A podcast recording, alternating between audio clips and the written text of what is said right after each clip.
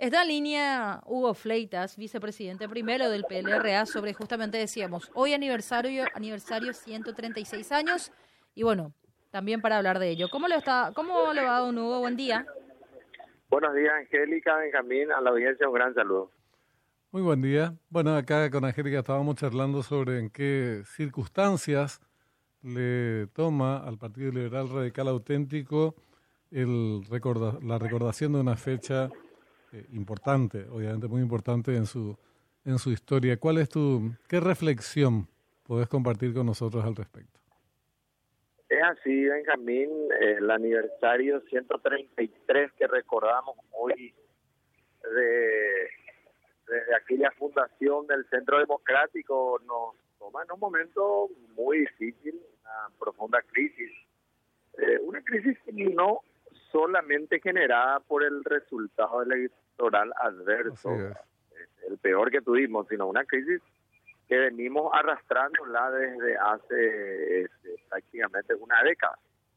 Eh, acabamos de terminar un acto de camino audiencia en, el, en un lugar que nos pareció a un grupo de dirigentes nacionales, connotados dirigentes del partido, encabezado por el doctor Miguel Alonso Aguirre y Armando Espínola, eh, realizar el acto eh, en esta fecha, porque recordemos que ayer también el presidente convocó un acto eh, en el monolito.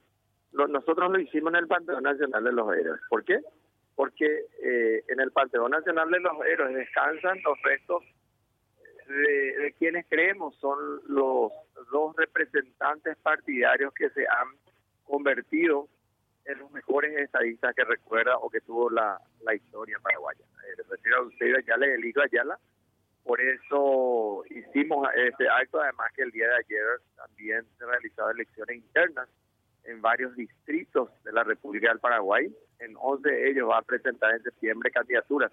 El partido, por todo eso, este, es que decidimos realizar nosotros esta, esta pequeña actividad bastante eh, importante y, bueno, avanzar eh, con la idea de, buscar las reformas, buscar la renovación, buscar una nueva conducción partidaria que nos posicione eh, como partido en mejores condiciones, Benjamín, para enfrentar los próximos desafíos. y hablando de próximos desafíos, en agosto, dentro de menos de un mes, tienen eh, la convención extraordinaria donde van a precisamente abordar por lo menos eh, parte de estos temas que estás señalando. ¿Cómo están esos preparativos, Hugo? Bien, Benjamín, son más de 600, eh, más de 600 los convencionales que, que, que son electos en el 2021. Recordemos que este periodo partidario empezó en, el, empezó en el 2021 y tiene que ir en funciones hasta hasta el 2026, tres años todavía.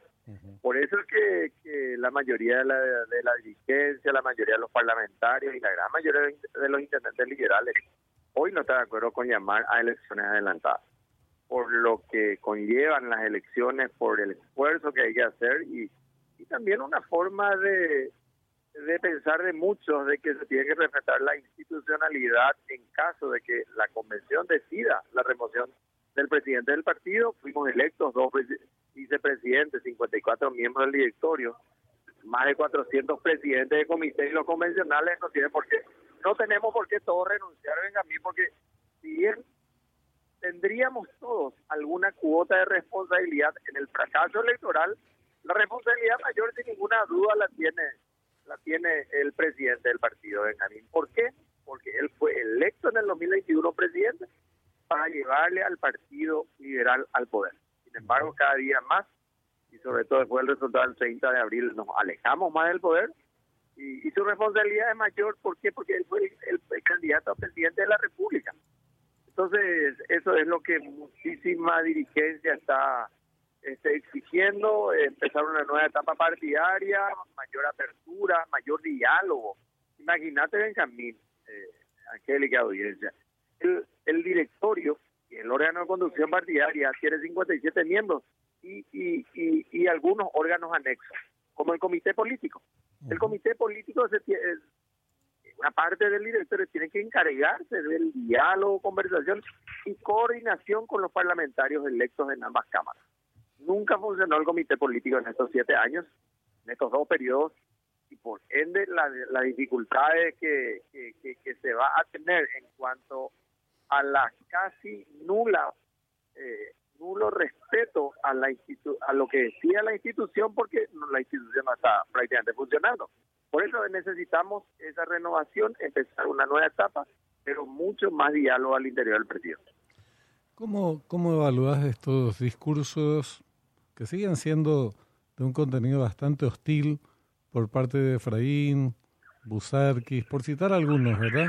El propio Nakayama, de descalificar a todos aquellos correligionarios de ellos tuyos que en el Congreso tienen una postura no alineada a las pretensiones del, de, lo que queda de efrainismo, digamos, o de oficialismo eh, en el PLRA. ¿Qué, ¿Cuál es tu mirada sobre eso, Hugo?